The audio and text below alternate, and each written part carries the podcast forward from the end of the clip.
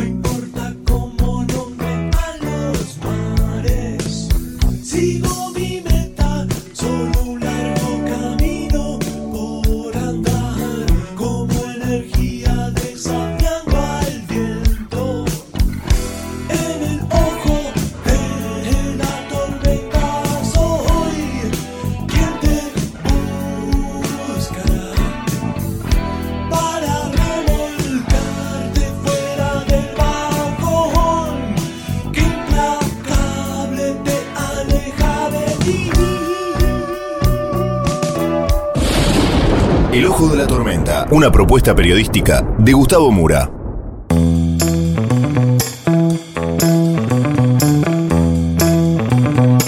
Bienvenidos al Ojo de la Tormenta. El episodio de hoy, Semana clave para Venezuela.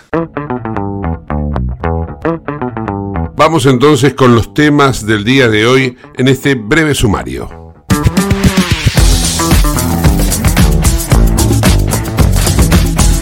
Vence el plazo que Estados Unidos le dio a Venezuela para que normalice la situación de la candidata presidencial de la oposición, María Corina Machado. De no hacerlo, va a imponer nuevamente sanciones comerciales que van a afectar la economía del gobierno de Nicolás Maduro. Por otra parte, el dictador venezolano el próximo domingo va a llevar a cabo el tan mentado referéndum por lo que es el conflicto de la Guayana Esequibo, un territorio que em, Maduro pretende hacer lo mismo que hicieron los militares en la Argentina con las Islas Malvinas, es decir, convocar al fervor popular para adquirir territorialidad y de esa manera perpetuarse en el poder. Tiene que resolver esa cuestión porque él quiere seguir al frente del chavismo en Venezuela. De esto vamos a hablar con una persona que desde Venezuela tiene que ocultar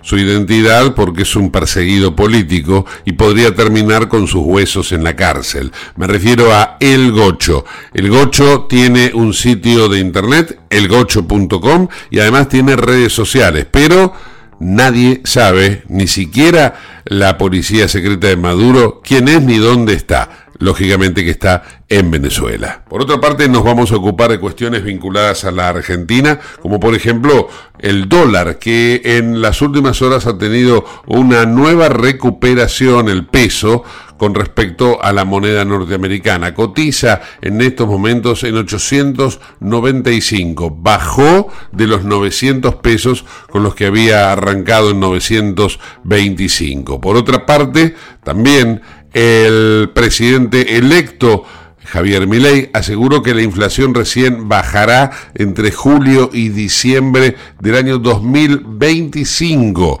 Dato para tener en cuenta. Y hablando de datos para tener en cuenta, Diana Mondino, la eventual canciller del gobierno de Milei, descartó el ingreso de la Argentina a los BRICS. Hablando de cuestiones internacionales, hoy se ha firmado un nuevo acuerdo entre, o se ha llegado a un nuevo acuerdo entre el gobierno de Israel y los terroristas de Hamas.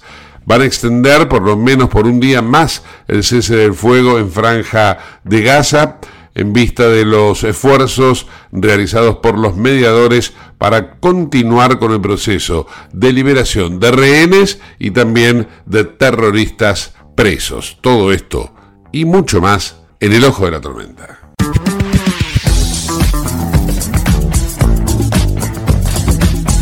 Auspicia este programa Autopiezas Pana. Más de 30.000 productos en stock y más de 30 años brindando seguridad para tu vehículo. No te olvides de visitarlos en la web pana.com.ar o llamarlos al 42504220. Autopiezas Pana, tu socio estratégico. Dirección Avenida La Plata 1933, Quilmes Oeste.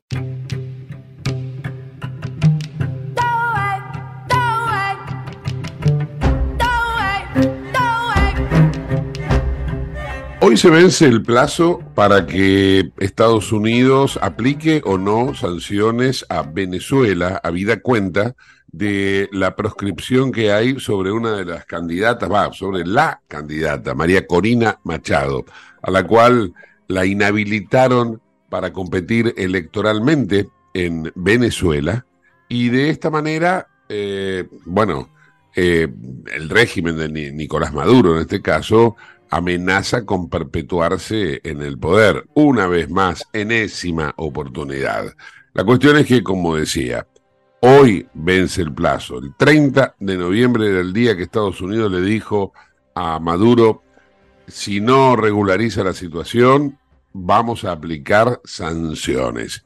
Y vamos a hablar con alguien que conoce muy bien todo lo que está pasando, particularmente en esta cuestión, pero a nivel también social en Venezuela, como es el caso de El Gocho. El Gocho es una persona de carne y hueso, no es inteligencia artificial, simplemente que tiene que ocultar su nombre porque el régimen de Nicolás Maduro, como todos bien sabemos, es capaz de o de destruirlo físicamente o de destruirlo psíquicamente en las cárceles en donde todavía tienen a muchísimos, muchísimos presos políticos. Gocho, ¿cómo va?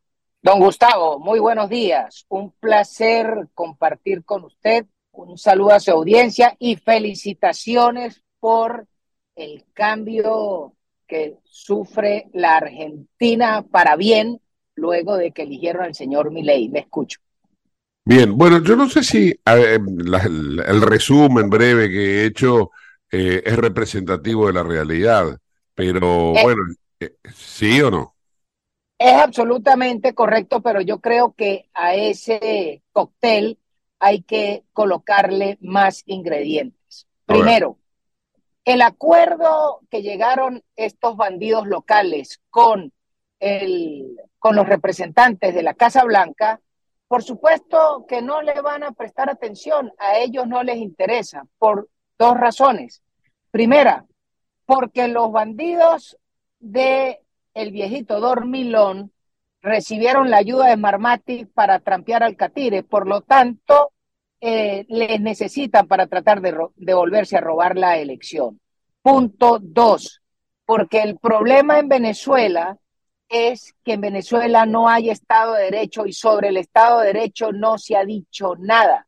Punto tres, porque los hechos más recientes de la última semana, que es el triunfo de Milei en Argentina, pero más allá del triunfo es el reposicionamiento y la revalorización del valor de las acciones de YPF, de yacimientos petrolíferos fiscales, que es la empresa de la Argentina, y eso sí importa al mercado americano lo que va a pasar con la Argentina. Y punto cuatro, Exxon es el papá de los helados en Guyana. A esta hora todavía no sabemos cuántos billones de dólares están invirtiendo y el gobierno de Guyana está diciendo que ellos sí respetan los contratos, que ellos sí respetan el Estado de Derecho y que sí ejercen su soberanía. Entonces, para efectos del gran poder americano, que es el Pentágono, que son las grandes corporaciones, que es la capacidad de, conseguir energía segura, pues Guyana pasa a ocupar ese puesto y no necesitan a Venezuela. Y dejando a Venezuela seca, sin plata, sin inversión, porque ahora le van a clavar más sanciones, ¿quién pierde? Pierde China, pierde Rusia, pierde Cuba y pierde Venezuela. De manera que si habilitan a la señora Machado hoy, eso no es sustantivo, vamos a decir que en los próximos seis meses, sobre todo para una administración que tiene el sol en las espaldas. Le escucho, don Gustavo. Bueno, ahora la cuestión también desde esta perspectiva, desde la Argentina, que no estamos en el día a día que tal vez eh, sí tienen los venezolanos o, o los americanos, por también situarnos, es qué tipo de sanciones y qué implican las sanciones en la eventualidad del caso que vuelvan a, ser eh, instauradas, Gocho. Ok, lo que pasa es que cuando se habla de sanciones es un término muy genérico y la gente se le hace fácil revolverlo todo. Primero, hay unas sanciones contra las personas directamente, contra el bandido de Maduro, Diosdado, Padrino, toda esa eh, cáfila de infelices que dirigen el régimen chavista. Esos tipos tienen acusaciones penales en tribunales federales americanos. Además, tienen recompensas por su cabeza y su captura desde el Departamento de Justicia. Eso no ha sido levantado ni será levantado por una sencilla razón. Cuando el señor Trump le clavó los indictments porque no pudo cambiar el juego en Venezuela, lo hizo en tribunales donde los jueces habían sido electos por los conservadores, es decir, por republicanos, bien sea por Trump o por el señor Bush. Entonces, olvídese que esos, esos jueces federales le van a levantar nada. Y como en Estados Unidos hay separación de poderes, por más de que la Casa Blanca estén bailando el mismo tango con estos bandidos, pueden cambiar esa realidad. Punto dos, hay unas sanciones con respecto a la industria petrolera. ¿Qué fue lo que levantaron? Lo que levantaron es la capacidad de Chevron, que es una empresa americana que tiene una inversión importante en Venezuela para que siga sacando petróleo porque ellos tienen que cobrarse un poco de plata que han tirado a pérdida en sus balances porque en Venezuela les prohibieron repatriar capitales o exportar petróleo. Entonces, en el fondo, los americanos están sacando del bolsillo izquierdo para metérselo en el derecho. ¿Por qué? Porque no podemos olvidar que una corporación como Chevron paga cabildeo, es decir, paga lobistas en el Congreso, republicanos y demócratas, y entonces eso es lo que están levantando. Otra cosa, hablan de las sanciones, pero resulta que no hay prohibición de que en Venezuela compre medicinas, no hay prohibición de comprar alimentos, no hay prohibición de llevar línea blanca, nevera, nada para Venezuela. Entonces, quienes están sancionadas son las cuentas de los bandidos. Lo que están sancionadas son las cuentas de PDVSA que utilizaban los iraníes, los cubanos y los rusos para lavar dinero de narcotráfico. Esas son las sanciones. Entonces, cuando la gente habla de levantar sanciones, pretenden revolverlo todo, pero la verdad es que el cartel de, como eran las películas de vaquero, Wanted, ¿ok? Solicitado por 15 millones de dólares del Bobo de Cúcuta y 10 millones de dólares del Conde del Purrial y 10 millones de dólares del Bobo de los Ocho Soles, esas sanciones no han sido levantadas. Le escucho. Claro. Eh, a propósito de la mención del narcotráfico y la incidencia que está teniendo en gobiernos frágiles, ¿no? Porque la verdad que para que eh, perfore a la institucionalidad tienen que ser gobiernos frágiles latinoamericanos. Me pregunto si este, estas organizaciones criminales, que no sé cuáles serían las que operan en Venezuela, pero que deben ser varias, no me caben dudas, van a permitir que, por ejemplo, pierda Nicolás Maduro o, en su defecto, una vez perdido, si es que algo llega a ocurrir, que asuma alguien que los combata, como sería el caso que me imagino yo de María Corina Machado. Bueno, la realidad es que en Venezuela tiene un proceso de desgaste que se hizo desde Cuba en la infiltración de la droga. No se puede olvidar que quién era el pagador de la cuenta, las FARC. ¿Dónde se hizo la negociación de paz de la FARC? En Cuba. Por lo tanto, ¿quién es el jefe del cartel? Cuba.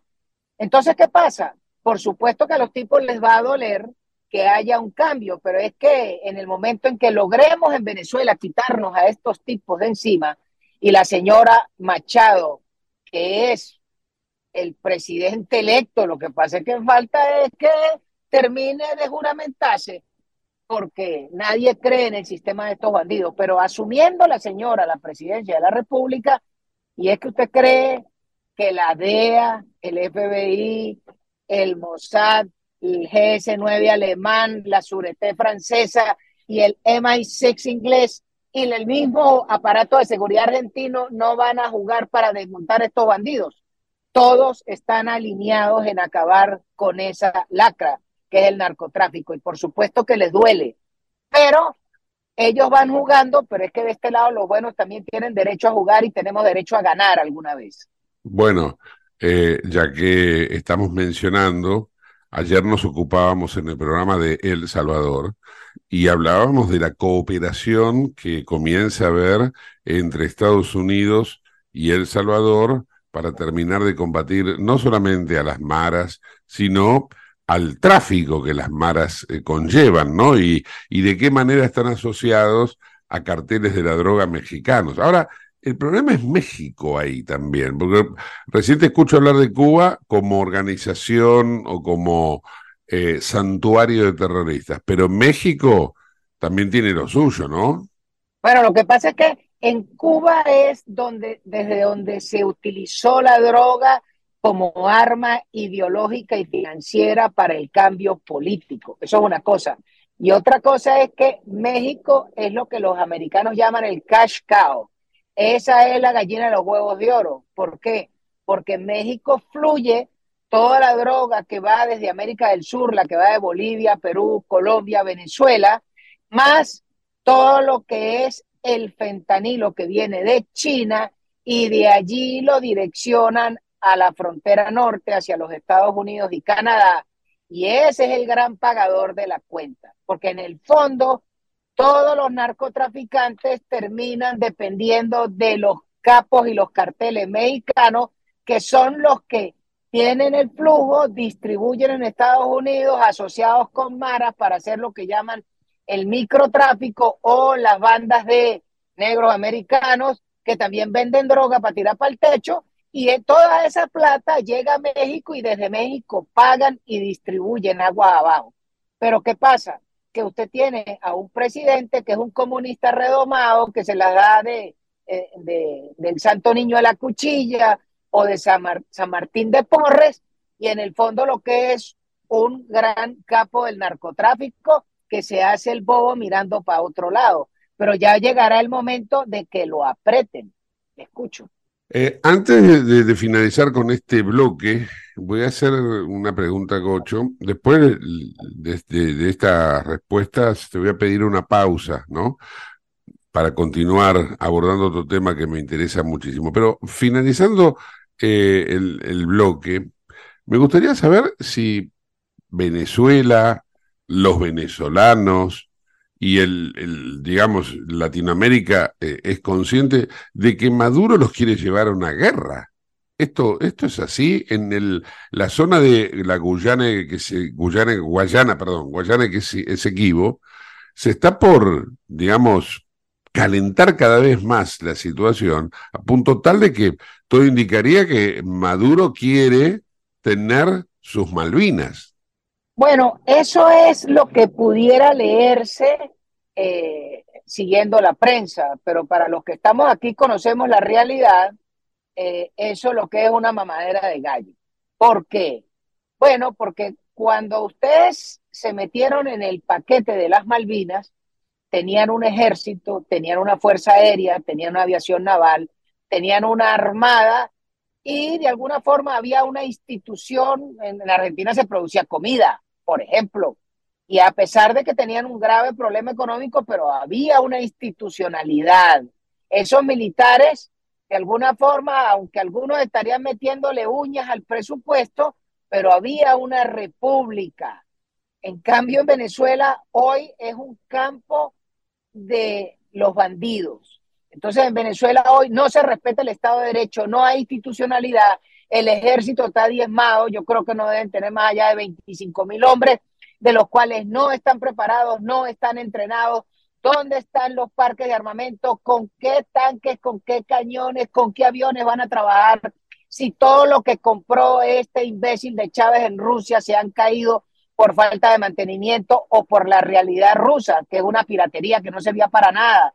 Entonces, ¿con qué te vas a enfrentar a los guyaneses que en el fondo, atrás de ellos, apareció una declaración esta semana que dice que el reino inglés y los Estados Unidos apoyan a Guyana ante cualquier locura de este infeliz colombiano que dirige nuestra república. Es más, yo creo que es más declaración para entretener a la galería, porque en el fondo lo que están tratando de hacer es un referéndum este fin de semana para mostrar su capacidad convocatoria luego de la pedrada en la cabeza que le metió María Corina con dos millones y medio de ciudadanos que participamos en la elección donde se le escogió como la candidata y la presidenta de Venezuela.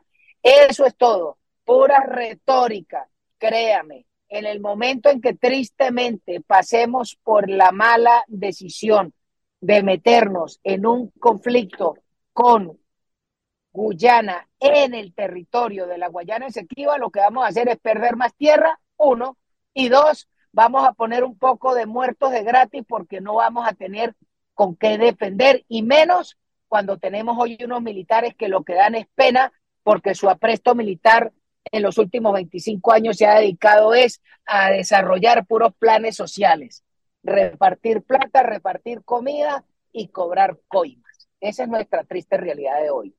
Claro, claro. Eh, ahora, el referéndum se hace el, el domingo próximo, el 3, ¿no?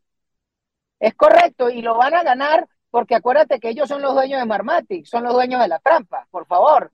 Si fueron capaces de robarse 7% en la Argentina en la primera vuelta con masa, si fueron capaces de robarse la elección en España, no se la van a robar aquí. eso, eso es lo de menos.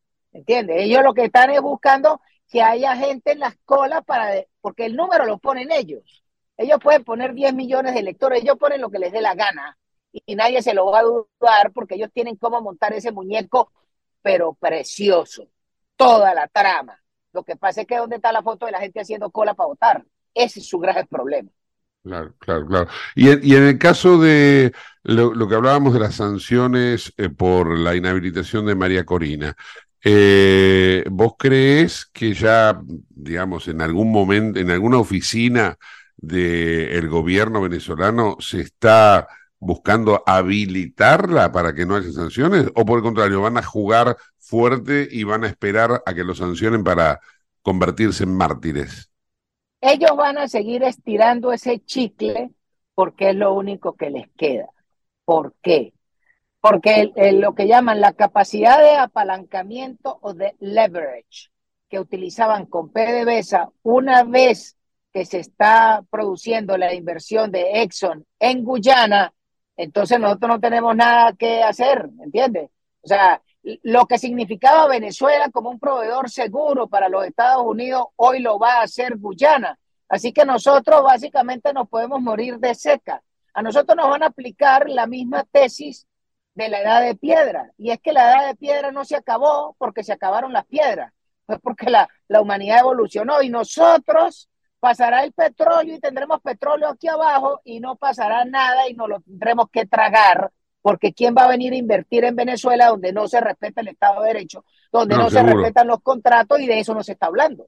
Seguro, seguro. No, pero yo me refería a la pregunta inicial sobre el, el statu quo que tiene hoy María Corina Machado, que está inhabilitada. ¿Vos creés que el régimen de Nicolás Maduro va a dar marcha atrás y va a permitir a María Corina participar o, o no? A ver, para mí la señora Machado es la candidata presidencial. Uno. Dos, ninguna autoridad, desde Maduro para abajo, ninguno de ellos califica para inhabilitarla. Tres, el proceso del calendario electoral va a seguir y va a llegar un momento en que hay que inscribir los candidatos. Y en ese momento será otro deadline y vamos a ver qué pasa. Por ahora yo creo que el, el juego va a seguir y la señora seguirá siendo la candidata y ella lo que tiene es que asumir una posición más proactiva con el mandato que le dio el pueblo venezolano. Sobre eso sí tiene que actuar ella, independientemente de lo que digan estos sarnosos. Hay que seguir actuando. Ajá. ¿Cuándo son las elecciones? ¿Cuándo son las elecciones presidenciales en el 2024? La teoría dice que la elección se hace el primer domingo de diciembre del 2024, o sea, el primer domingo del año electoral, en diciembre. Ese es lo que dice la teoría. Estos tipos las pueden adelantar, pueden hacer lo que les dé la gana porque total ellos hacen con la constitución lo que les da la gana. Pero la ley dice que es el primer domingo de diciembre, en este caso del 2024. Ajá. Casi muy parecido con la elección con Estados Unidos. Sí, la elección americana es el primer martes de noviembre del año que toca. Claro. Entonces la elección, la elección de nosotros es casi un mes después de que se dé la elección y si el señor Trump es el que puede ganar, que es de acuerdo a mi visión, entonces vamos a ver en qué cero van a bailar, porque fíjese lo que significa tener un presidente electo con visión en el caso de ustedes, que es el señor Milley, y lo que sería un presidente electo en los Estados Unidos, el caso del cantina Trump, electo en noviembre, con una elección pautada en Venezuela en diciembre. Entonces, por eso es que, es que hay, hay mucha agua que tiene que correr debajo de ese puente para poder ver una definición. Lo de hoy es para entretener a la galería. Ellos lo que quieren es montar toda una mentira para el referéndum del domingo. Ese es lo único que le importa a ellos y todo lo demás, ellos no les importa. Porque a esos tipos no les importa la ley, ellos no les importa nada, ellos solo les importa mantenerse en el poder. Tienen 25 años en el poder y para eso, cada día que ellos amanecen mandando, ganaron. Esa es la realidad de ellos. Bien, Gocho, yo recién decía que te iba a pedir hacer una breve pausa porque quiero en el próximo bloque hablar de Argentina. Con, alguien, con alguien que está en Venezuela quiero hablar de Argentina, pero me parece que es muy interesante lo que se viene. Así que hacemos una pausa y ya volvemos.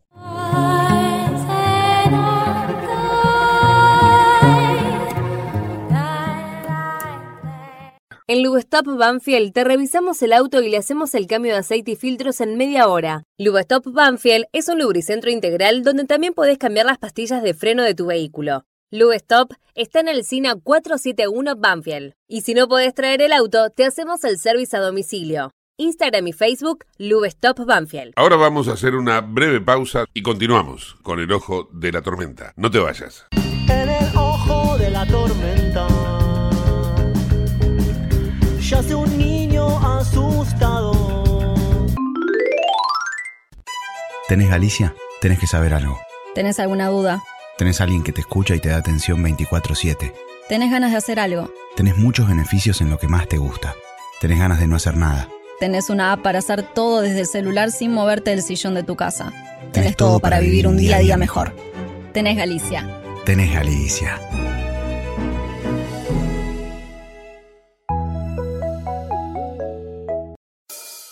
En el ojo de la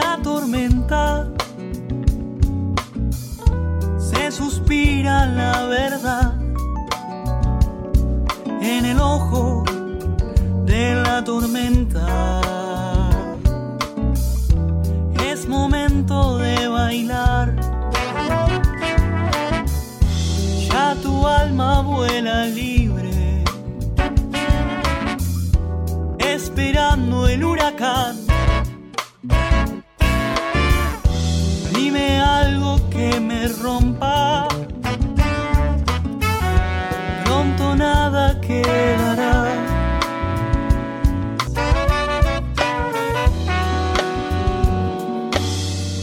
Auspicia este programa CRIBE. CRIBE es un centro de rehabilitación integral que está ubicado en Villa Ballester, provincia de Buenos Aires, certificados con normas de calidad ISOIRAM. El centro CRIBE ofrece, entre otras terapias, tratamiento de rehabilitación por ozono. La página web es www.cribe.com.ar, sino en facebook.com barra cribecom. CRIBE queda en Independencia 5182 Villa Ballester. Los teléfonos 4768-6774 o 4767-6296. Escribe Centro de Rehabilitación Integral Belepoc.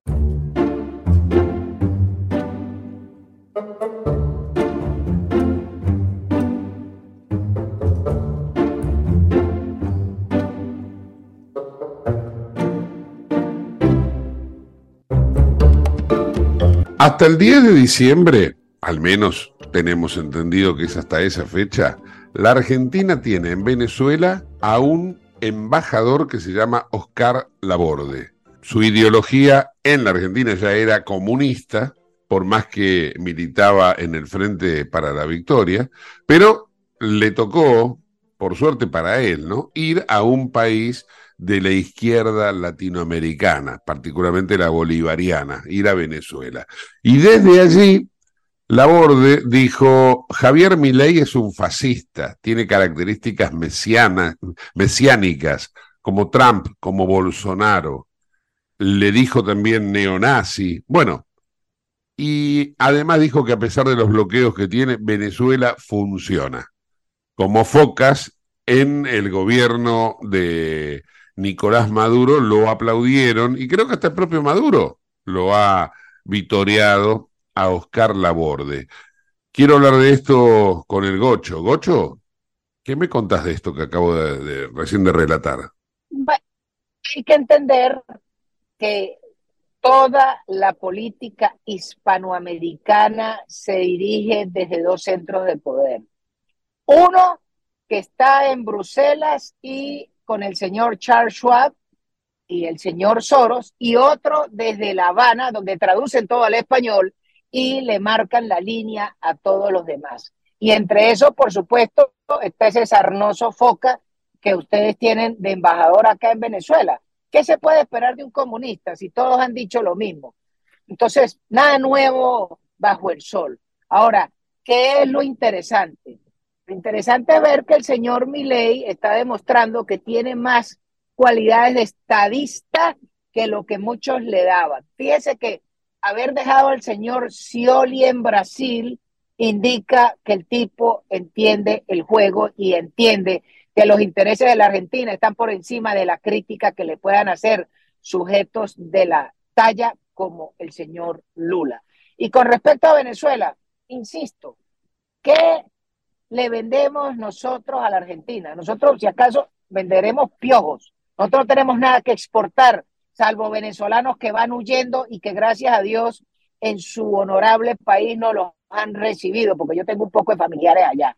Pero más allá de eso, nosotros no, no significamos nada, cero a la izquierda en la Argentina que comienza a partir del 10 de diciembre. Y ese embajador está diciendo todas esas sandeces porque el tipo lo que quiere es lanzarse un exilio dorado, bien sea quedarse en Caracas, rumbeando, o instalarse en La Habana y rumbear allá. Porque en Argentina, ¿quién le va a prestar atención a ese cero a la izquierda? Entonces él está haciendo lo que se llama el debido derecho a pataleo, pero más allá de eso creo que no significa nada. Eh, quería también saber acerca de lo que alguna vez aquí se, se, investigó, se llamó las valijas de Antonini Wilson. ¿Cómo quedó todo eso, no? Porque no se habló nunca más. ¿En qué quedó el señor Wilson, que creo que anda por los Estados Unidos? Pero ¿en qué quedó toda, toda esa estructura que estaba montada de asistencia financiera a lo que aquí era el gobierno kirchnerista? Bueno, muy sencillo.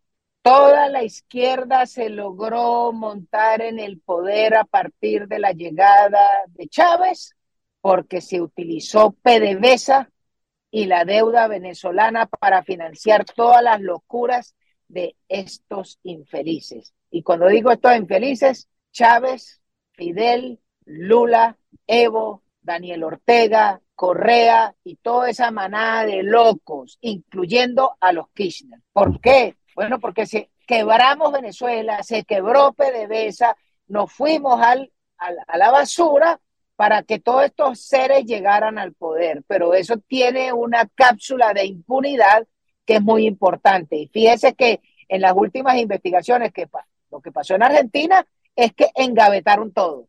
Deje quieto, no toque eso. Por supuesto que el señor Wilson era ciudadano americano, vivía en los Estados Unidos, él no cometió delito en los Estados Unidos y por lo tanto el tipo sigue viviendo su vida, porque donde tenían que haberle presentado cargos que era en la Argentina, todo eso le echaron tierrita. Entonces, es la justicia argentina la que tiene que desempolvar todos esos cadáveres, empezando por el del fiscal Nilsman y todo el problema de las valijas con el dinero de, de, de Antonini Wilson. Pero todo eso para que estos tipos pudieran destrozar la Argentina, robarse la plata y haber mandado todo lo que mandaron los kirchneristas. Ahora le toca al nuevo gobierno y la separación de poderes y la justicia argentina agarrar todos, todos esos, esos casos, desempolvarlos y eso sí, con un cambio en la legislación que va a meter el señor Milei eh, a partir del 10 de diciembre, bueno, si hay un cambio en la regla de juego, pues eso puede ayudar a desenmarañar toda esta trama que lo único que ha hecho es destruir el capital, la prosperidad y el futuro de los hijos de los hispanoamericanos por estos comunistas. Le escucho. Eh, en algún momento, allí en Venezuela hay una ONG que se llama Fundaredes y cuyo titular, ¿no? Eh, en, algún sentido está preso por las denuncias. Javier, Tarazona. Está preso por, paisano mío. por las denuncias que hizo contra el régimen de Maduro. Y una de las denuncias que hizo, y creo que es la que igual lo lleva a la, a la cárcel, tiene que ver con el cobijo y el financiamiento que se le ha dado a, a, las bandas narcocriminales y terroristas en Venezuela. La pregunta es si de alguna manera eh, podría llegar a Venezuela o desde Colombia, desde Bolivia, ahora que parece que Evo Morales recuperaría el poder, eh, a atentar contra la democracia incipiente o, frágil, si se quiere, que va a tener la Argentina en un gobierno, entre comillas lo pongo, como dicen, de un neonazi como es el caso de Javier Milei. Como lo tildan de neonazi, bueno, se piensan que es todo gratis, ¿no? Entonces digo, ¿podrían exportar terrorismo Venezuela, Colombia hacia el sur del continente? No lo ponga en duda. Eso, el primer argumento, no lo ponga en duda.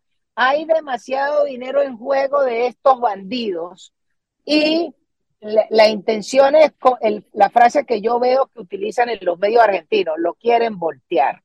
Pero una cosa es esa y otra cosa es que hay un actor que la gente desprecia, que se llama el Comando Sur, que es quien verdaderamente está mandando en América, de México hasta abajo, hasta la Patagonia. El que marca el juego es el Comando Sur. Fíjese la posición de Boric Boric se quedó quietico. ¿Quién lo puso quieto? El Comando Sur. El mismo Lula. También lo tienen agarrado el Comando Sur. Y en Argentina ellos no tienen agarrado a mi ley. Mi ley es, es un socio claro y además lo ha dicho sin ningún empacho. Entonces cuando usted ve que lo que viene es una posición conservadora, por supuesto que todos estos bandidos van a intentar hacer cualquier locura y lo que sí es importante es que la custodia presidencial se tiene que poner las pilas porque no pueden permitir que venga un ágrafo como le hicieron a la señora Cristina, que eso era montado, un tipo que vino y disparó con una pistola de aire o una pistola que tenía la aguja percutora doblada, no sé. Pero, pero lo que sí tienen que ponerse las pilas porque todos estos bandidos le van a jugar en contra porque hoy en día la Argentina es un, en lo que se le arregle la economía o se les empiece a arreglar, va a ser un trampolín muy importante para el lavado de dinero de todos estos bandidos. Porque ya de Venezuela no se puede hacer porque Venezuela no, tiene nada que mostrar. Estamos fuera del sistema internacional eh, como mercado. Entonces en la Argentina, pues pasa a ser un bocado di cardenales para todas las fechorías de estos bichos. Entonces, por supuesto que van a ir para allá, no lo ponga en duda. Además, los que ya están instalados, porque tienen un montón de años con los kirchneristas montándose. ¿O es que usted cree que la ayuda que le dio Chávez a estos sujetos para que llegaran al poder no venía acompañado de voltear para otro lado y permitir que estos sinvergüenzas hicieran lo que le daba la gana? Eso es una con la otra. Gocho, agradecido, agradecido por esta charla y por esta visión que nos das desde Venezuela. ¿eh? Un fuerte abrazo. Muchas gracias, don Gustavo. Un saludo a su audiencia. El Gocho está en elgocho.com. Él allí también de alguna manera interactúa con todos sus seguidores. Y aquí lo tuvimos en el ojo de la tormenta.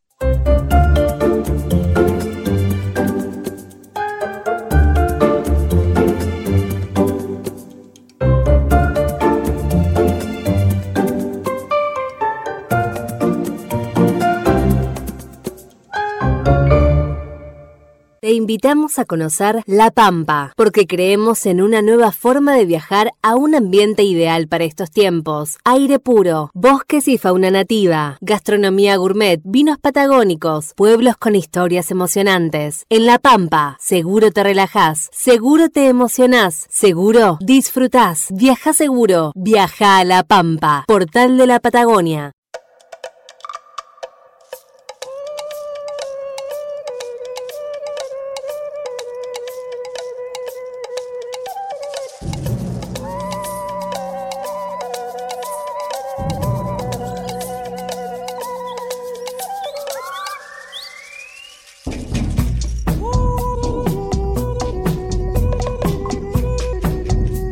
Un dato de las elecciones que ha quedado pendiente tiene que ver con cómo fue que se llevó a, cabo la elección en la provincia de Buenos Aires, donde eh, pese a que perdió en la nacional Sergio Massa, ganó en eh, la provincia de Buenos Aires. Porque hay que tener en cuenta que eh, Unión por la Patria ganó en Buenos Aires, Santiago del Estero, Formosa y Chaco. Después todo color violeta. Eh, 11 puntos de ventaja, ¿no? ¿no? No hay que olvidarse de ese resultado en el balotaje. Pero la cuestión que me parece que es interesante para el análisis es que la provincia de Buenos Aires se ganó por apenas 142.500 votos. Apenas por esa diferencia gana eh, Sergio Massa a Javier Milei. De esos 142.500 votos, ¿saben cuánto aportó eh, para que gane Massa un distrito como, por ejemplo, La Matanza? Bueno, prácticamente el total, porque en La Matanza, Unión por la Patria superó a la Libertad Avanza por 175.161 votos. A veces cuando uno dice, bueno, eh, ¿en dónde está la clave de la elección? Y muchos miran a la matanza, algunos lo miran con cierto desdén, como diciendo, siempre la matanza es donde se gana. Bueno, miren ustedes, este es el conteo, el poroteo, como se dice, ¿no? De la cuestión electoral de la última elección. La matanza tiene 175.161 votos de diferencia, Unión por la Patria por sobre la Libertad Avanza, cuando en toda la provincia de Buenos Aires la diferencia para que Massa le ganase en la provincia, ¿no? A mi ley era de 142.500. Interesante, ¿no?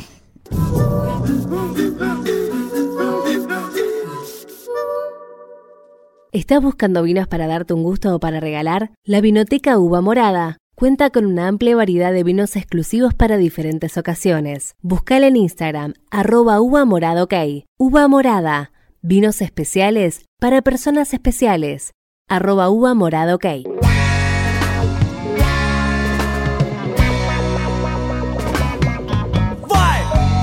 Hoy cerramos el programa con un poco de reggae brasileño. Vamos a escuchar a Armandinho con un tema que lo ha hecho muy, pero muy famoso.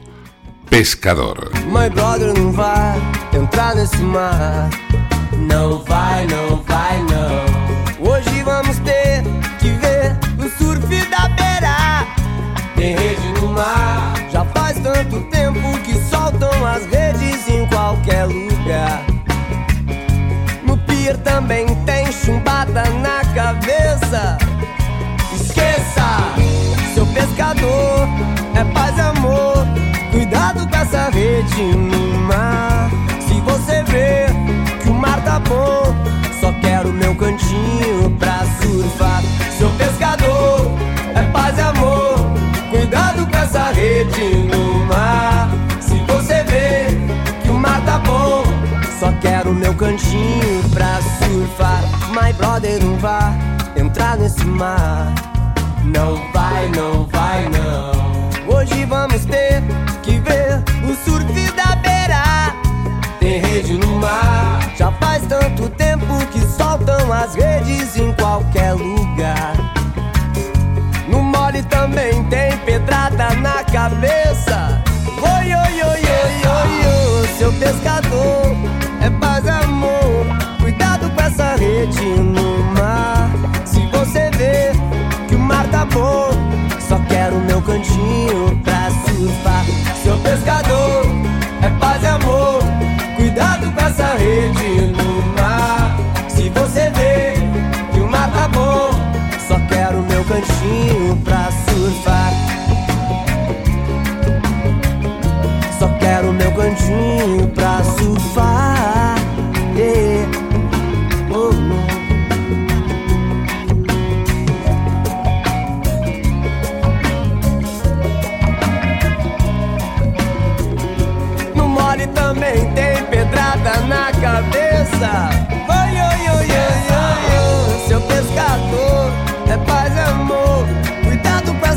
rede no mar.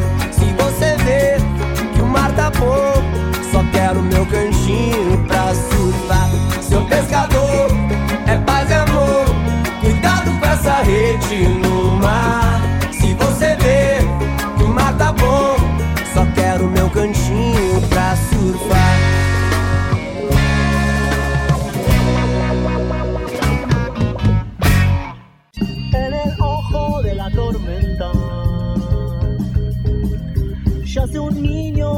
gustaron.